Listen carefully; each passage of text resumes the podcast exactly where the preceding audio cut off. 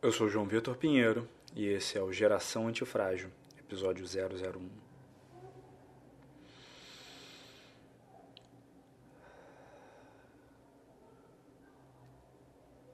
Antes de começar esse episódio e esse podcast propriamente dito, eu quero agradecer pelo seu tempo e pela sua paciência de estar aqui comigo e explicar que esse novo podcast ele é uma iniciativa no caminho, acredito eu que seja uma das últimas iniciativas no caminho de transição no meu conteúdo.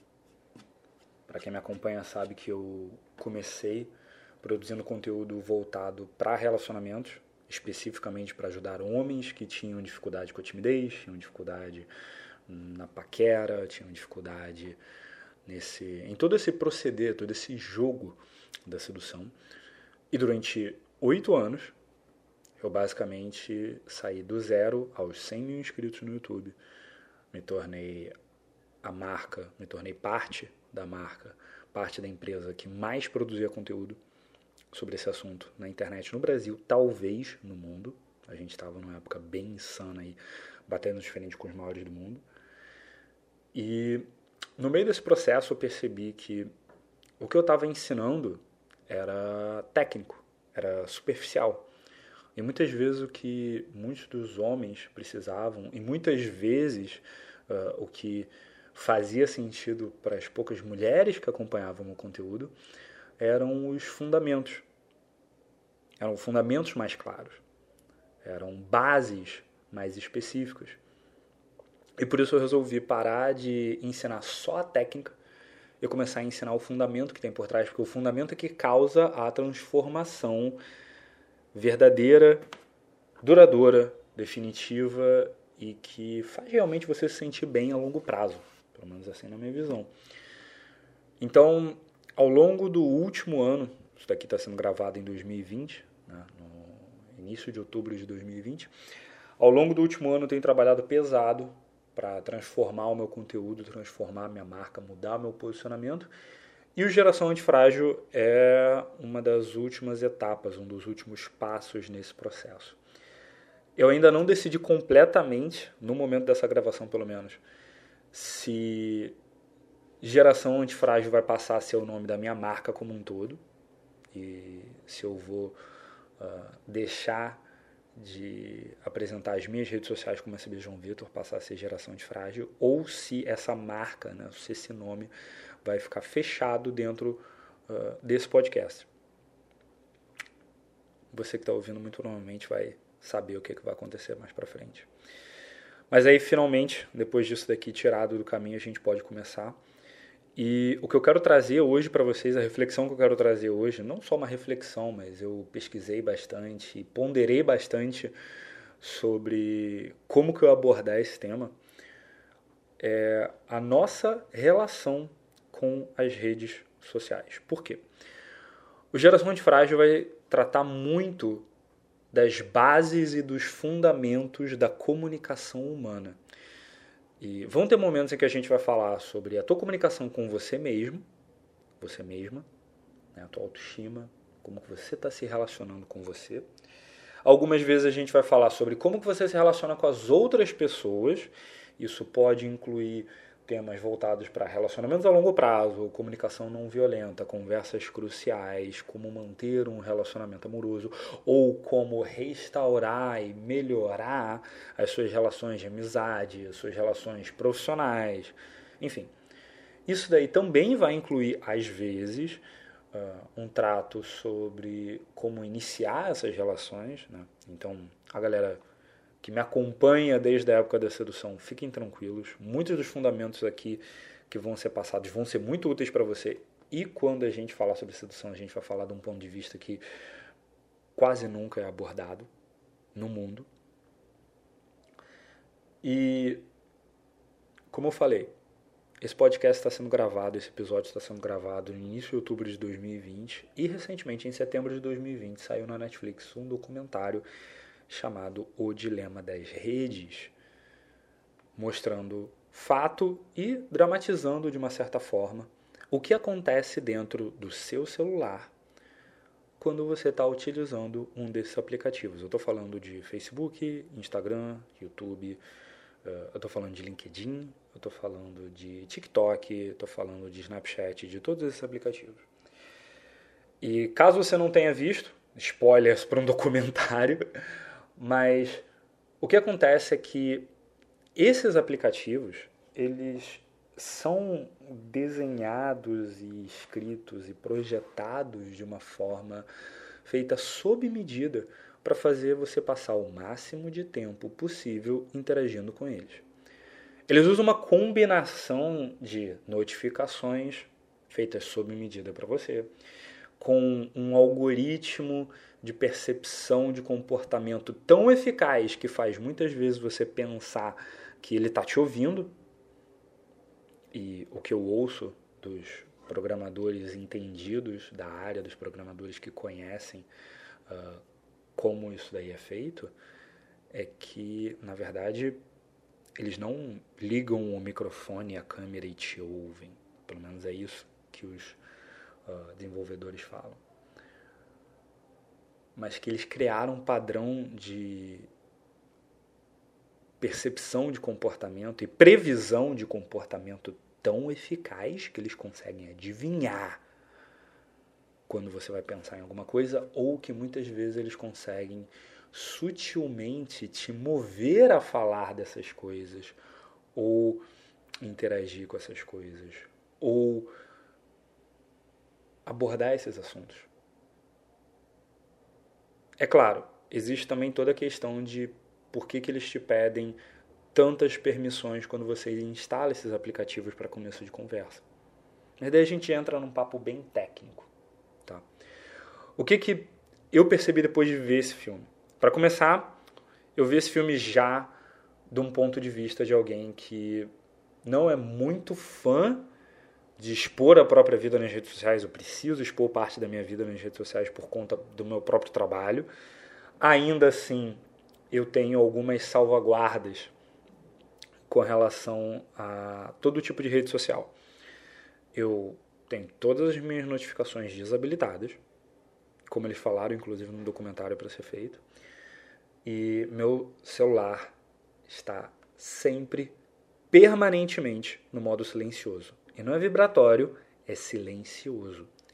Eu não ouço chamada quando alguém me manda uma mensagem em qualquer rede social. Eu não ouço um toque quando alguém me liga no telefone. Eu não sei qual é o toque do meu telefone, e esse já é o terceiro modelo de telefone meu que eu não, simplesmente não sei qual é o toque, porque eu não ouço, porque no segundo eu compro, no segundo que eu abro a caixa, eu ligo e antes de conectar com a operadora, a primeira coisa que eu faço é colocar no silencioso e ele não sai mais até eu não usar mais aquele aparelho. Esse é o terceiro aparelho, o aparelho que eu tenho agora já é o terceiro que eu faço isso. E eu basicamente tenho uma política de usar o meu celular no meu tempo não no tempo das outras pessoas. Um grande mentor meu do passado, Brandon Bouchard, um cara que escreveu alguns livros que realmente foram muito importantes para minha vida. Eu acompanhava o canal no YouTube desse cara sempre, o tempo todo, e tem um carinho imenso, um carinho incrível por esse gringo. E ele falou alguns anos atrás, bastante anos atrás na verdade, que o e-mail nada mais é do que uma forma conveniente de organizar o que as outras pessoas querem de você. Você sabe o quão antigo eu sou e o Brandon é, e, e, essa própria citação dele, só pelo fato dele dizer da importância de você ficar afastado, de você não se preocupar tanto com o e-mail. Pois é, na época era o e-mail que era, entre aspas, o problema. Isso ficou mais evoluído com as redes sociais. E o que é mais interessante, o que eu quero trazer aqui para você, na verdade, é. Tem muita gente que ficou preocupado com isso. Ah, eles estão então me ouvindo e tentando uh, mover o meu comportamento para fazer eu comprar mais. Isso é só a ponta do iceberg, cara. O garoto ouvindo isso. Existe todo um processo no qual, para ser muito sincero, você já poderia estar ciente disso por um motivo muito simples. Eles deixam isso bem claro na nos termos de uso. Você está usando gratuitamente um serviço onde você pode produzir conteúdo e consumir conteúdo. E nisso a gente voluntariamente, ao ler os termos de serviço do manual do nosso celular, quando a gente compra ele, e ainda assim continuar usando. E eu sei que você não, provavelmente não leu o manual. Estou até vendo se eu consigo achar o meu aqui. Eu guardo os manuais, eu guardo as caixas dos celulares quando eu compro eles. Uh, mas, não encontrei aqui, mas você provavelmente não leu o manual do seu celular.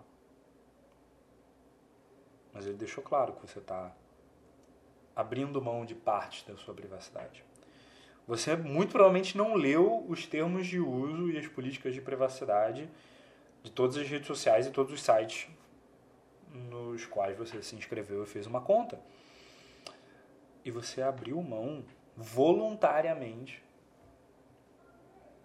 de parte da sua privacidade e dos seus dados em cada um desses sites.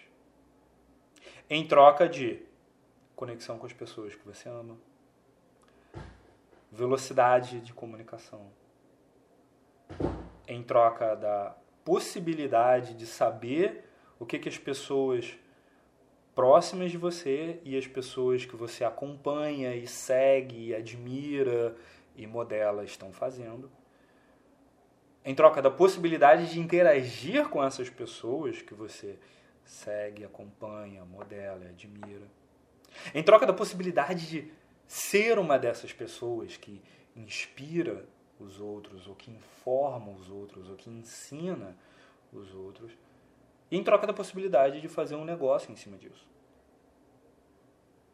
Essa foi uma troca que você assinou com o seu uso contínuo do seu aparelho celular e do seu e das redes sociais que você utiliza.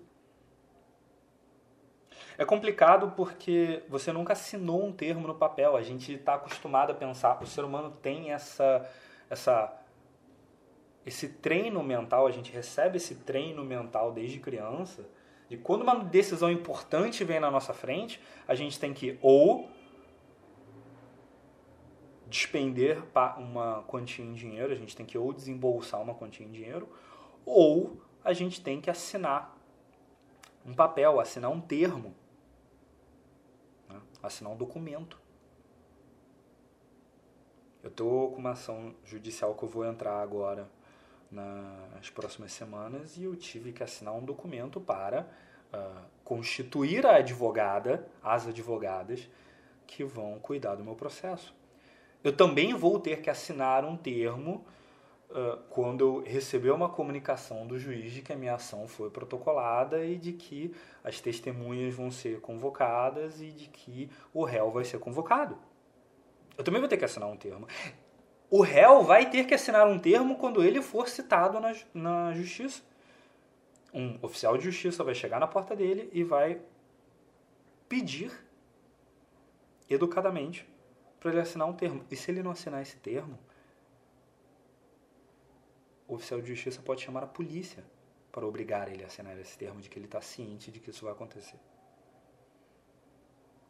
A gente está acostumado a pensar que quando coisas importantes acontecem, elas estão associadas com uma assinatura num papel e com você desembolsar uma quantia em dinheiro. Isso não é mais a realidade.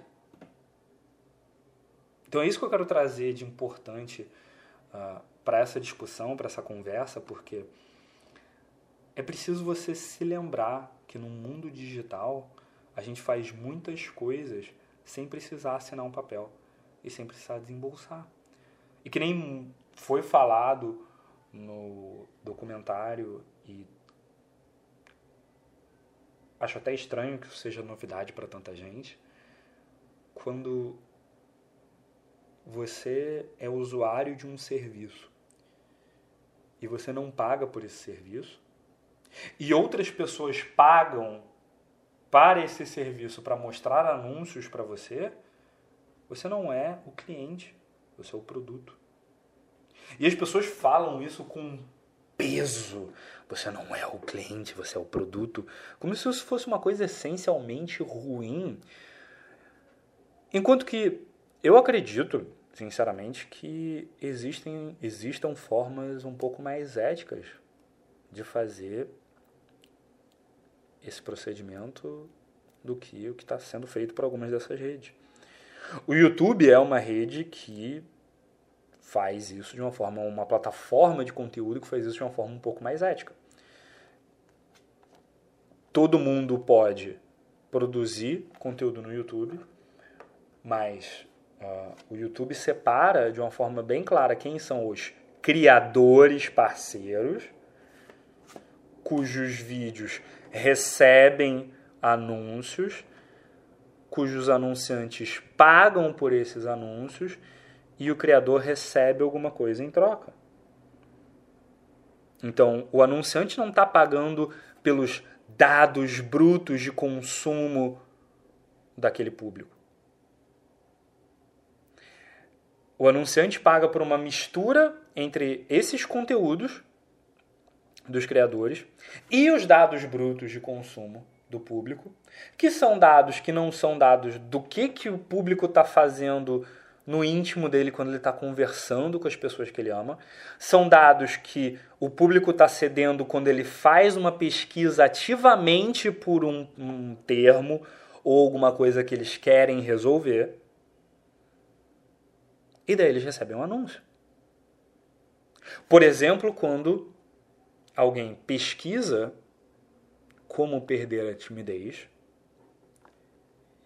encontra um vídeo meu, ou do meu amigo Gustavo Gambit, ou do meu amigo André Sabeta, ou do meu amigo Felipe Marques.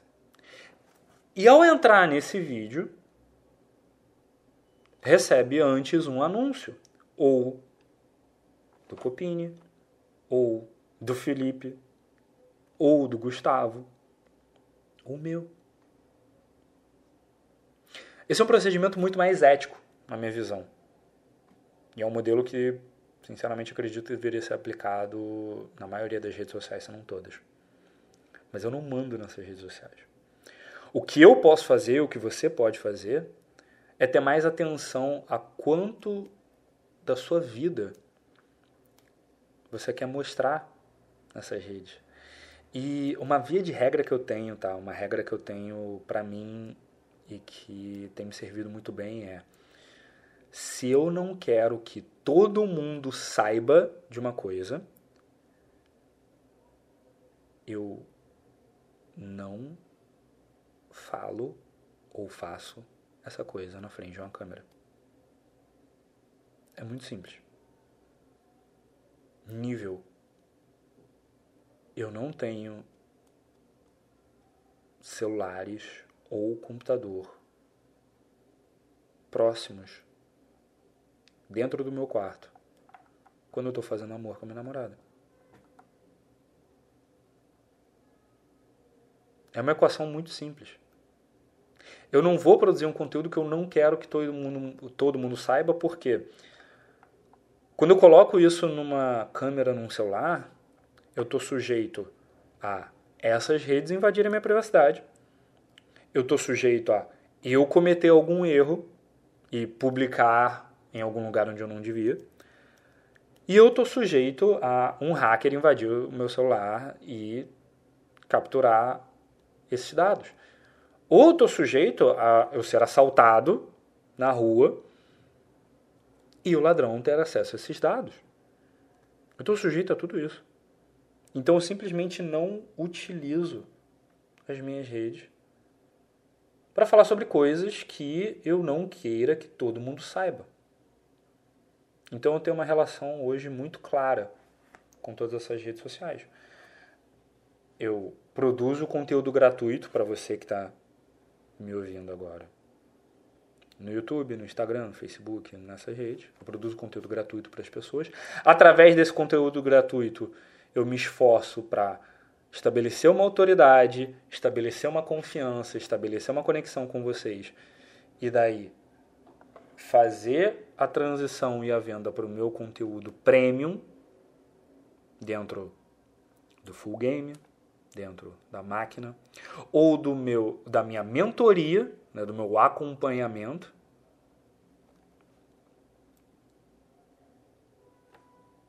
E é basicamente isso. E eu, às vezes, relato alguma coisa importante que tem uh, acontecendo na minha vida, com relação ao meu filho. Às vezes eu relato alguma coisa uh, do que, que eu estou fazendo na minha marca. Mas o Instagram, para mim, é uma rede estritamente profissional. Eu acredito que vai ser bastante benéfico para quem está preocupado com esse comportamento dessas redes, manter uma decisão consciente do que, que você quer fazer. Porque aí que tá. É que nem uma droga, literalmente. Que nem uma droga. Não no sentido de que ah, viciante você usar uma vez as redes sociais, você isso vai te fazer mal, isso vai te destruir. Não acredito nisso.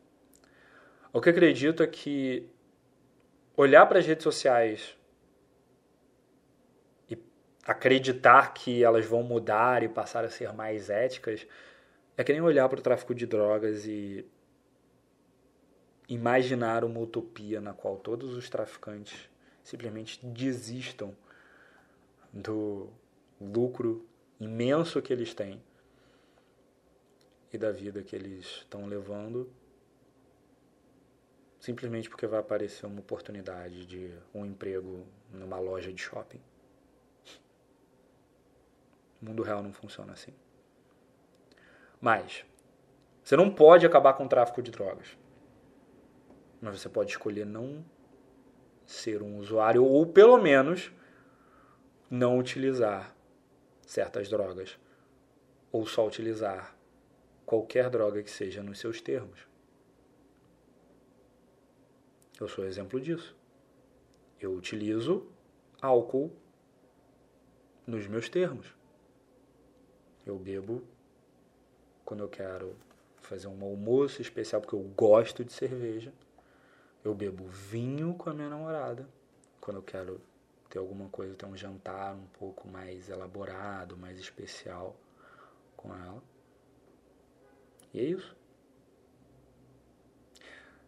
Se eu começar a usar uma droga que tem um alto poder de vício, e que eu preciso subir um morro para ter acesso, que eu preciso uh, ter acesso a um traficante para ter acesso, eu estou na mão desse traficante. E é a mesma coisa que muita gente faz com a conexão com as pessoas que ama. Só conversa com as pessoas que ama pelo Instagram ou pelo Facebook ou pelo WhatsApp que seja. É como muita gente hoje lida com o próprio negócio, criando conteúdo só em uma rede social,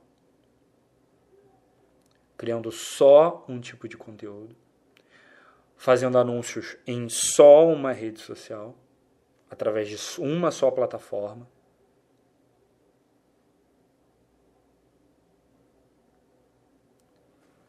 o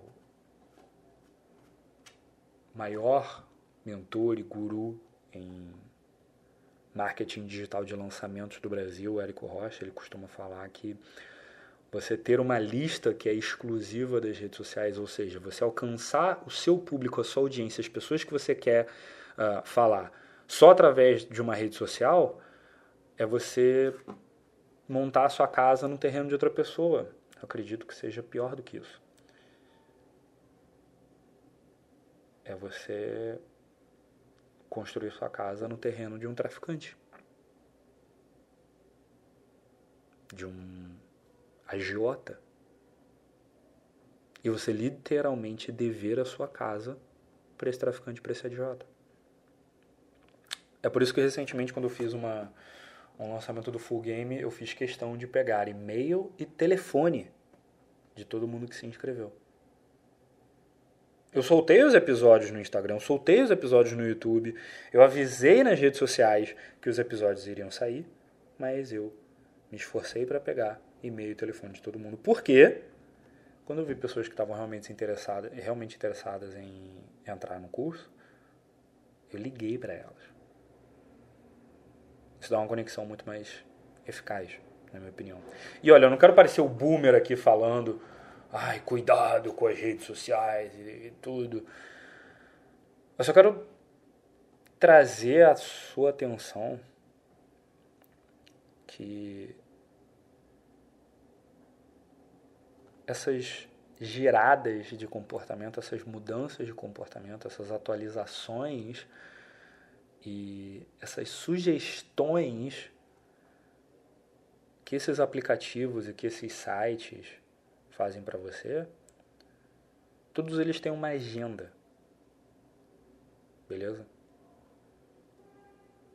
São os pequenos movimentos, são as pequenas nuances de design do Instagram, do Facebook e do WhatsApp para tornar mais fácil para você fazer uma coisa ou outra. São as recomendações da Netflix. Sinceramente, uma outra coisa que alguém falou uh, no Twitter recentemente, a, a Netflix fazendo um documentário sobre sobre redes sociais serem viciantes é que nem um traficante de cocaína falando mal de maconheiro. E faz um certo sentido. A Netflix também não é santa nesse sentido. E para ser justo, o YouTube também não é santo nesse sentido, também não. Os vídeos sugeridos e todo o problema que vai e volta dos vídeos sugeridos para crianças em especial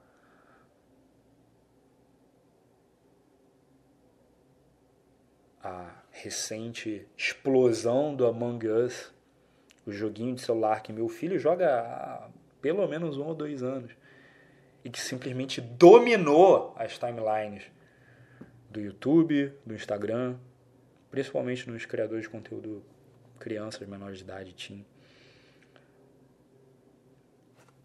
Eu não estava lá para ver, mas eu suspeito que foi uma mudança rápida de algoritmo no YouTube que causou essa explosão. Mostrou Among Us para muita gente, e daí muita gente começou a assistir, muita gente. Porque quando uma coisa aparece nos vídeos sugeridos ali no YouTube, a impressão que dá é que, ah, você está aparecendo aqui porque muita gente está vendo. Sendo que eles fazem alguns testes para ver o que, que cola. E daí o que cola é mostrado cada vez mais, criando uma bolha que faz você muitas vezes pensar que que você está fazendo está certo, que você está dizendo está certo, e porque ele reforça, é uma bolha de reforço em vez de ser um espaço de exploração, de aprendizado, de descoberta de coisas diferentes. Isso é uma coisa da qual todas as redes sociais são culpadas. E no caso específico do YouTube, tá? Chegou num nível que não é que eles não queiram mais mostrar para você como que funciona o algoritmo de busca deles. Eles não sabem mais como funciona o algoritmo de busca deles, porque até bem pouco tempo atrás o YouTube mostrar, o YouTube tinha pessoas que faziam esse algoritmo e faziam ajustes. Depois de um tempo eles programaram uma inteligência artificial para fazer essas alterações e usar aprendizado de máquina, o tão popular machine learning, para alterar o algoritmo em si, sozinho, sem alteração humana. E só existe uma intervenção humana quando ele sai muito do controle e faz alguma coisa muito errada. Como ele fez alguns anos atrás, quando um cara com muita necessidade de atenção e pouca consciência das consequências do que ele iria fazer, fez um vídeo se gravando dentro de um cemitério, dentro de uma floresta no Japão, onde as pessoas iam para se matar. E se filmando perto de corpos de pessoas que tinham se matado, e etc. E isso causou consequências extremas para a plataforma e para os criadores, que alguns deles estão sentindo até hoje. Porque com o YouTube precisando uh, agradar e reassegurar os anunciantes, eles começaram a corrigir demais e tomar cuidado demais, na minha opinião pelo menos, com o conteúdo que era passado, com o conteúdo que os criadores colocavam na plataforma. Isso é uma guerra, uma queda de braço entre criadores e, e, e anunciantes e o próprio YouTube, uh, que já dura anos e que inclui o público muitas vezes, né? inclui as pessoas, a audiência. Então, assim, só para só, só mostrar uma nuance do que acontece em uma rede social. Tá? Enfim. O que eu quero deixar aqui de reflexão no final é: o Instagram vai te mostrar o que ele acha que você quer ver no feed. O Facebook vai fazer a mesma coisa. O YouTube vai te sugerir vídeos do lado do vídeo que você está assistindo que ele acredita que vão fazer você passar mais tempo dentro dele. Até o LinkedIn vai mostrar para você pessoas com quem ele acha que você vai querer se conectar. E tudo isso vai dentro de uma agenda. Tudo isso tem um objetivo. Vale a pena você pensar e às vezes até colocar no papel o objetivo dessa rede social e a minha experiência, a experiência que eu estou tendo com essa rede, está sendo benéfica para o meu tempo, para a minha saúde mental, para os meus valores, para o meu autodesenvolvimento. O que eu vejo de conteúdo sendo criado e o que eu vejo na minha timeline nessa rede concorda com os meus valores o suficiente para eu não me sentir mal, para eu não me sentir uh, desvalorizado, para eu não me sentir menor ou pior ou mais pobre ou mais feio ou mais incapaz do que as pessoas que eu estou vendo nessa rede, mas ele discorda da minha visão e do meu modelo de mundo o suficiente para que eu possa aprender alguma coisa? Essa pergunta é interessante e ela é importante, e por isso que ela é longa e por isso que eu vou repetir ela. Essa rede social concorda com os meus valores o suficiente para eu não me sentir mal ou não me sentir inferior utilizando ela, mas ela discorda das minhas informações e do meu modelo de mundo o suficiente para que eu possa aprender alguma coisa nova utilizando ela? Se a resposta for positiva, tá tudo certo com o jeito como você está utilizando ela.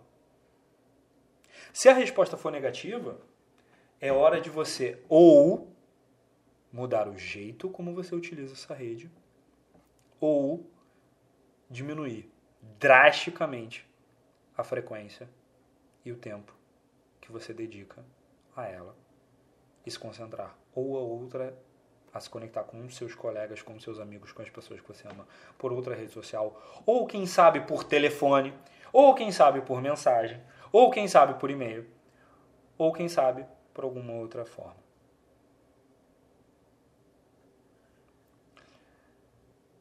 Para ser muito sincero, O Dilema das Redes, o documentário, não me mostrou muita coisa que eu não sabia do ponto de vista do que, que pode acontecer. Claro, eles trouxeram uma confirmação vinda de pessoas que trabalharam na indústria. Mas eram coisas que eu meio que já conhecia, já sabia. O filme que realmente me impactou e, e me causou emoções que eu pensei, caramba, porque isso pode acontecer aqui no Brasil, foi The Hater. E agora eu não sei como que tá em português o nome desse filme, mas está na Netflix também, tá? Uh, provavelmente é O Hater ou alguma coisa nesse sentido. The Hater é um filme alemão, se não me engano, ou finlandês, ou enfim, é um filme do, da galera lá do norte da Europa. Falando sobre o uso político dos algoritmos nas redes sociais. Porque se essas redes têm uma agenda e ela pode não ser uh, a melhor para você, por coincidência, políticos.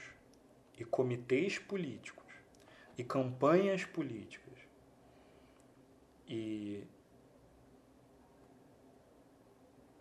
marqueteiros eleitorais nas redes sociais, esses sim. Vão ter uma agenda e só uma agenda e só um objetivo: te enganar. mexer com as suas emoções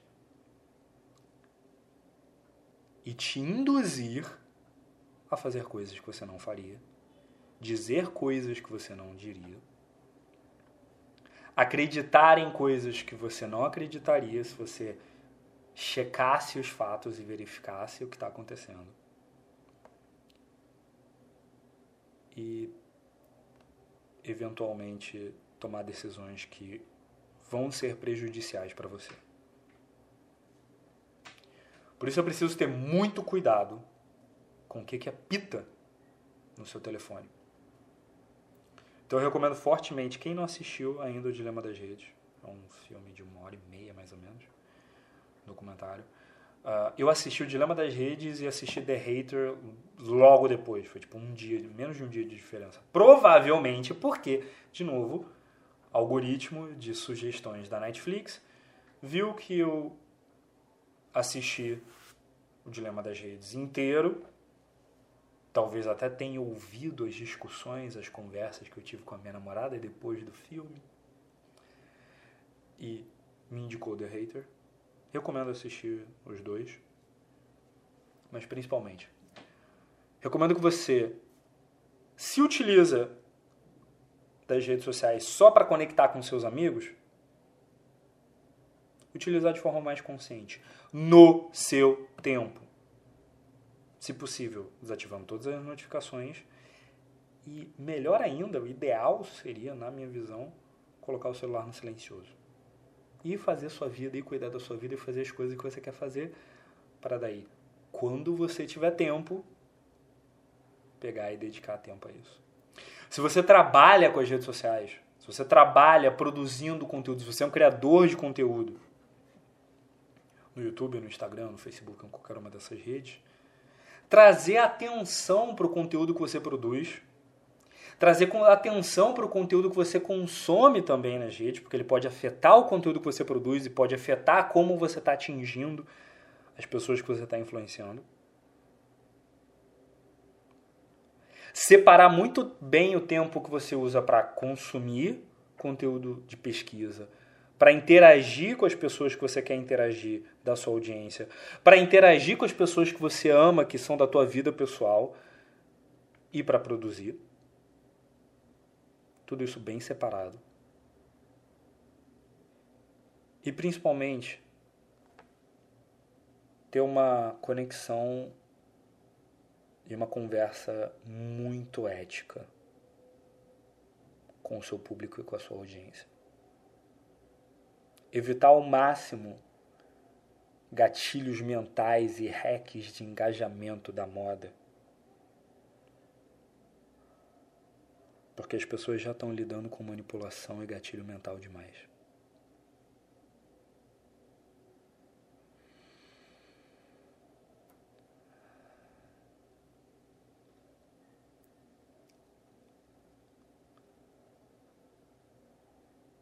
Espero que você tenha gostado desse episódio, desse primeiro episódio do novo podcast Geração de Frágil. Se você quiser apoiar esse podcast e dar um suporte, eu pessoalmente não gosto de receber dinheiro sem merecer ele, ou de receber atenção sem merecer ela. Então, você pode apoiar esse podcast pode me apoiar de várias formas. Uma delas é simplesmente e gratuitamente deixando um comentário, um feedback sobre o que você acabou de ouvir.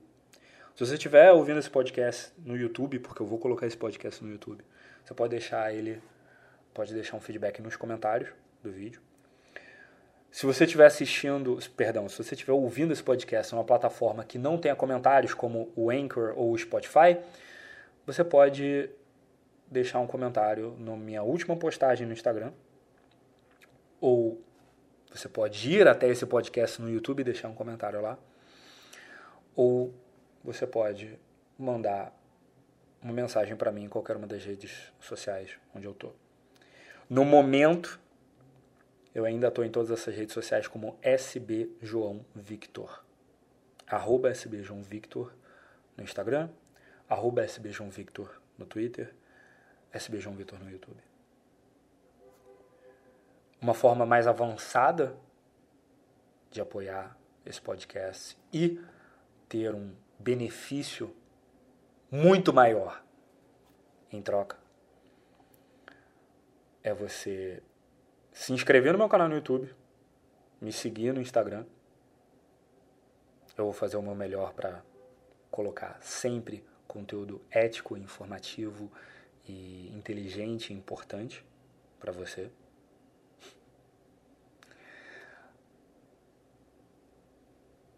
Isso daí continua sendo totalmente de graça e vai permanecer sendo de graça. E eu sempre coloco conteúdo de qualidade de graça nessas redes. Outra forma de participar e interagir e apoiar, que vai te trazer um retorno muito maior do que o investimento que você está fazendo, é você conhecer um dos meus cursos. Eu hoje tenho disponível o Manual Prático da Conquista para homens que querem até 30 dias perder totalmente a timidez contém um conjunto de 26 exercícios para serem feitos um por dia. São os exercícios que eu dava nos meus treinamentos ao vivo, no qual treinei mais de 300 homens ao vivo, para eliminar totalmente o medo de conhecer e conversar e conquistar mulheres. Esse é o meu treinamento mais superficial, mais de base e mais barato também. Tem também a máquina, um método completo para você ter quatro encontros em quatro semanas com tudo que você precisa saber. Você, homem que está me ouvindo, a gente vai, a gente está com plano de criar uma máquina para mulheres muito em breve. Mas você é homem que está me ouvindo, tudo que você precisa saber para chegar do oi até a cama e além para dentro de um relacionamento saudável baseado em amor de verdade, não em escassez. Tudo isso está dentro da máquina. Você também pode conhecer o full game a minha plataforma de cursos digitais completas. Com cinco cursos, um tratando de influência, perdão, um tratando de autoestima, um de influência, um de relacionamentos a longo prazo, um de carreira e um de presença. Incluindo cursos de amigos meus, alguns dos maiores experts e influenciadores do Brasil, cursos sobre inteligência financeira, sucesso pessoal, alimentação saudável, controle e melhoria dos hábitos, constelação de sucesso. Tudo isso vem dentro do Full Game.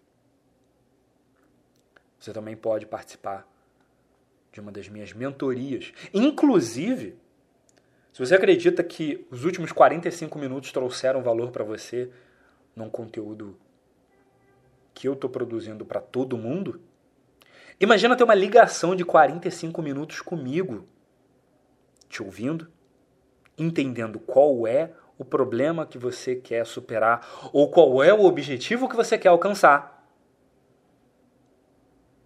e depois te ajudando como se você já fosse meu aluno. Para daí saber se é hora de você entrar numa mentoria. É isso que acontece na sessão zero.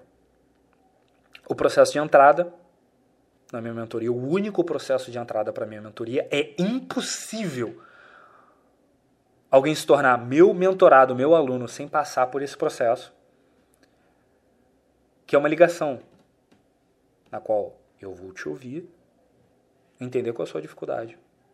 E primeiro, te dar um mapa de como solucionar esse problema ou alcançar esse objetivo. Para depois, se você quiser trilhar esse caminho junto comigo, daí a gente faz a mentoria junto. Você pode fazer a mentoria de turma, Legião Boss, ou você pode fazer a mentoria particular. Daí vai ser uma decisão sua. O link para essa sessão zero é sbjoãovictor.com sbjoãovictor.com barra mentoria. Sbjoãovictor.com barra mentoria. De qualquer forma independente de qualquer coisa eu agradeço demais pelo seu tempo pela sua paciência. Você poderia estar fazendo qualquer coisa agora e você está ouvindo o final de um episódio de podcast meu.